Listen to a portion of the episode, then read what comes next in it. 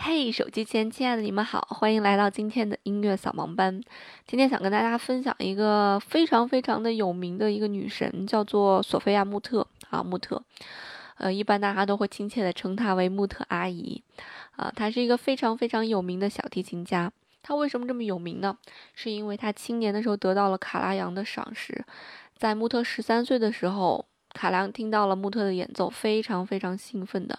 说：“说啊，穆特是自梅纽因之后最杰出的小提琴天才，所以可见穆特的这个才华，还有他的这个努力程度啊，真的是在全世界都是数一数二的。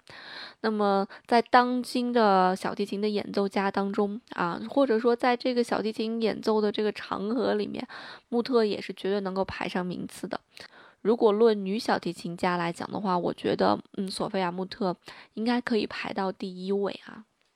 那为什么今天会讲她呢？是因为上个星期四的时候，穆特在国家大剧院举办了自己的音乐会，这是继他这个五年之后吧，啊，大概是在二零一一年的时候，穆特曾经来大剧院举办过一次音乐会，零八年的时候也举办过一次音乐会。那这一次的演出是他。五年之后的这个第一次演出，啊，所以是一场非常令人激动的演出，啊，当时那一天我早上去考驾照了，然后考完驾照下午在家没事干看书，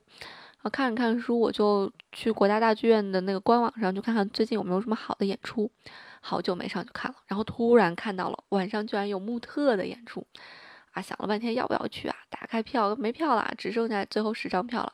七百八的十张票，啊，想了。想了想了，大概有一分钟的时间，觉得这个这种女神级别的演出，如果看不到，真的是人生当中的一大遗憾。所以就赶快买了一张票啊，回家换了身衣服，头也没洗，就奔到大剧院去听穆特阿姨的音乐会了。那么穆特在整场音乐会当中，一共演奏了四首作品，啊，有两首是近现代的作品啊，有一首是非常现代的作品。啊，叫做居里尔的这个齿轮，那么还有一首莫扎特的一首 A 大调的一首奏鸣，那么还有圣桑的一首影子与回旋随想曲，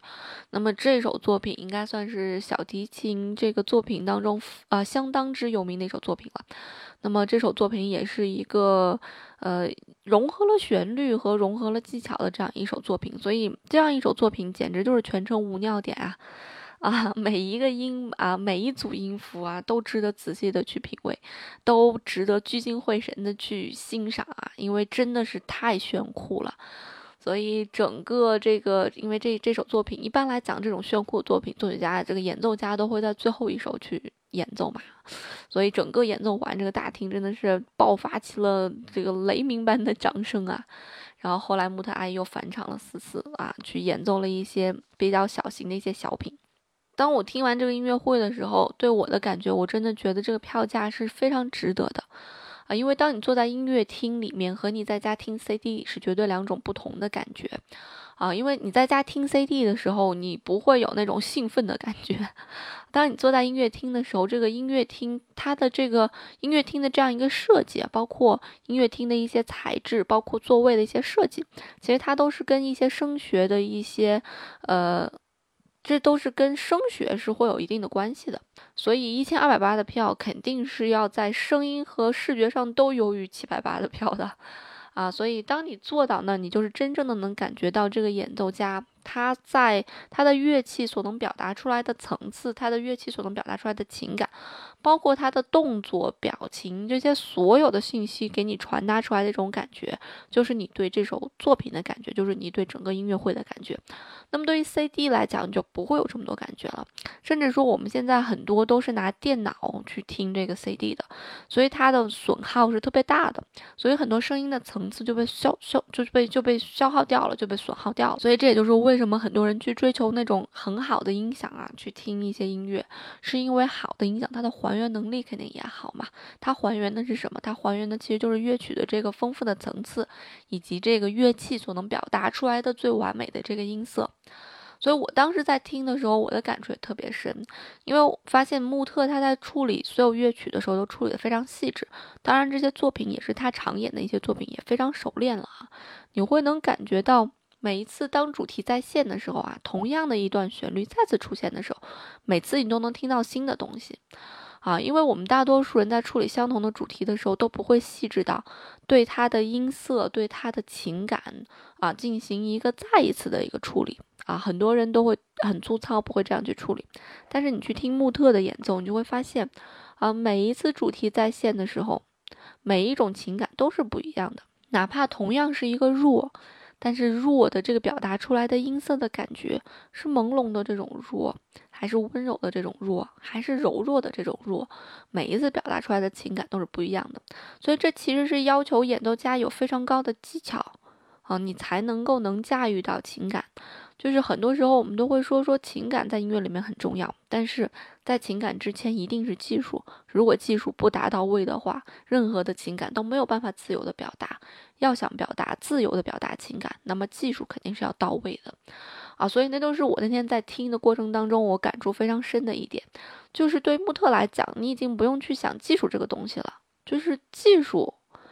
嗯，已经是。融在他的演奏里面了，你就不用考虑你，你有的时候可能并不觉得这是一个技巧难点，但它却是一个技巧难点非常难拉的一个地方。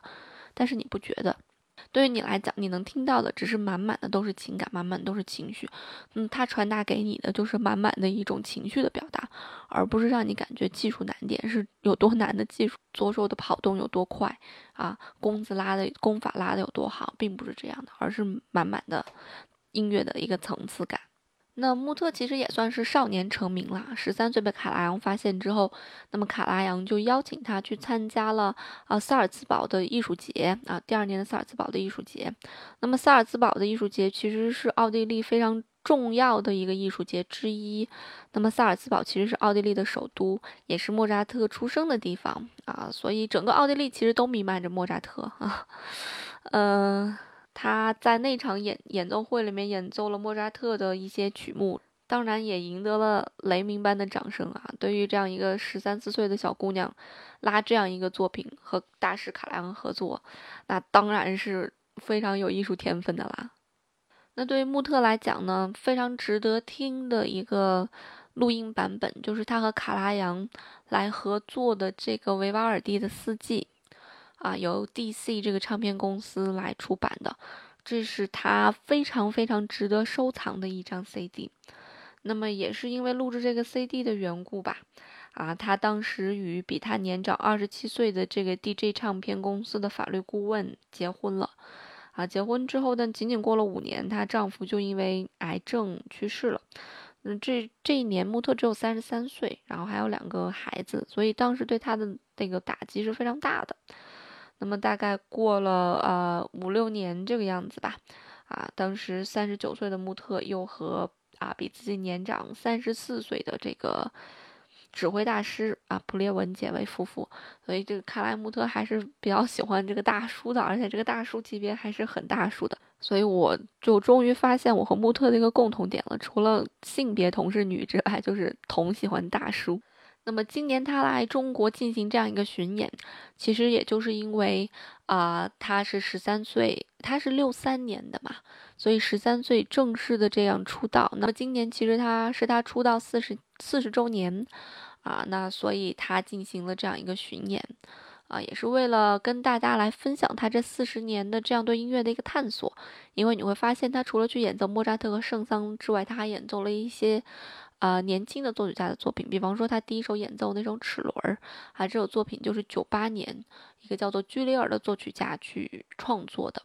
啊，那么穆特自己也说啊，他也在支持这个青年的这个作曲家的一些创作，所以在那一天他们在售卖国家大剧院在售卖的这个穆特的专辑里面，其中就有一张就是当代的一些作品，穆特演奏的一些当代的一些作品，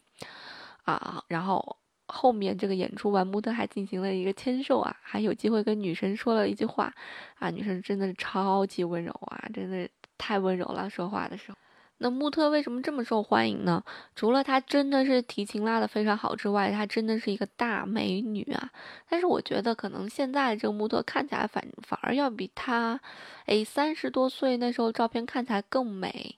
因为真的是有一种这个岁月沉岁月沉淀过后的那种非常成熟的美，啊，反正我近距离观察她的时候，我就真的是被震撼到了，真的是非常的美啊，气质也非常的好。那么穆特在每一场演出的时候，他都会有一个固定的服装，就是露肩的。啊，这个长的鱼尾一样的这种礼服，那么他那天是穿了这样一个绿色的这样一个礼服啊，身材也特别好啊，胳膊很细啊，然后往那一站呐，身形非常的好，然后在那拉琴啊，真的是一种非常美的一种享受。那其实很多女女性的演奏家都有自己对服饰的一种要求，这后来也变成了他们自己的一种个性。比方说王羽佳，她就特别喜欢穿超短裙去演奏。那一开始她穿超短裙演奏的时候，很多人都骂她。说这王羽佳穿这么少来来来弹琴是吧？那个弹琴还要踩踏板，这这走光了怎么办？然后很多人在说她，但是后来慢慢的，现在就变成了王羽佳的一个特点了，就是王羽佳就应该穿那么短的裙子去弹琴。那穆特其实也是啊，那穆特的一个特点就是露肩的这个鱼尾，这个这个人鱼一样的这种这种的裙子，非常能够显身形的。所以啊，穆特往那一站啊，然后身形又好。拉拉的又好，真的是每个人心中的女神，谁见了谁都会流口水的女神。那么今天想跟大家介绍的这首作品呢，是穆特当天拉的最后一首作品，就是他的曲目叫做《影子与回旋随想曲》啊。那么这首作品呢，是法国的作曲家圣桑写的一首作品。那圣桑这个名字大家可能有一些陌生，但是圣桑写过一个作品叫做《天鹅》，大家肯定都不陌生。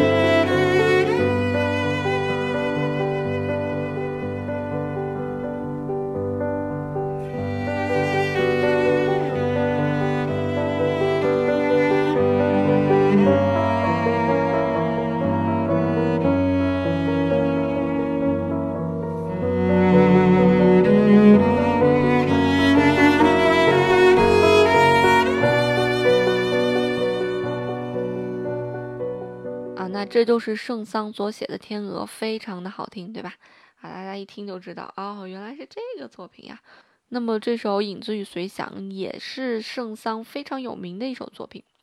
啊，这首作品其实是圣桑写给。当他那个时代的小提琴大师叫做萨拉萨蒂的这样一首作品，这首作品呢，其实只应该是呃乐章的一个末乐章，因为嗯随想曲一般来讲都会作为一个大型作品的最后一个乐章。那么他先写完这个乐章拿给萨拉萨蒂，萨拉萨蒂很兴奋，然后就去演出了。